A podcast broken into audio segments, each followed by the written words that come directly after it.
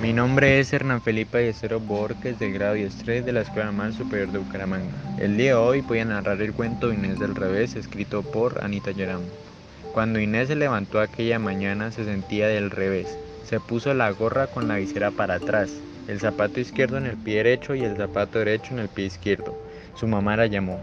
¿Ya estás despierta, Inés? No, contestó Inés del revés. Para desayunar había tostadas con mermelada. ¿Qué quieres tomar, Inés? preguntó su mamá. Espagueti con tomate, por favor, contestó Inés del revés. Después se fueron de compras y llovía. Ven bajo el paraguas, dijo su mamá.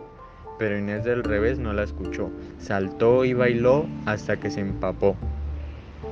Durante todo el día Inés del revés lo hizo todo al revés. Montó en bicicleta de espaldas, caminó sobre las manos, leyó un libro al revés e hizo volar la cometa por el suelo. Su mamá movía la cabeza. Inés, Inés, todo al revés. Y de repente se le ocurrió una idea. Esa noche a la hora de dormir acostó a Inés con la cabeza en los pies de la cama, al revés.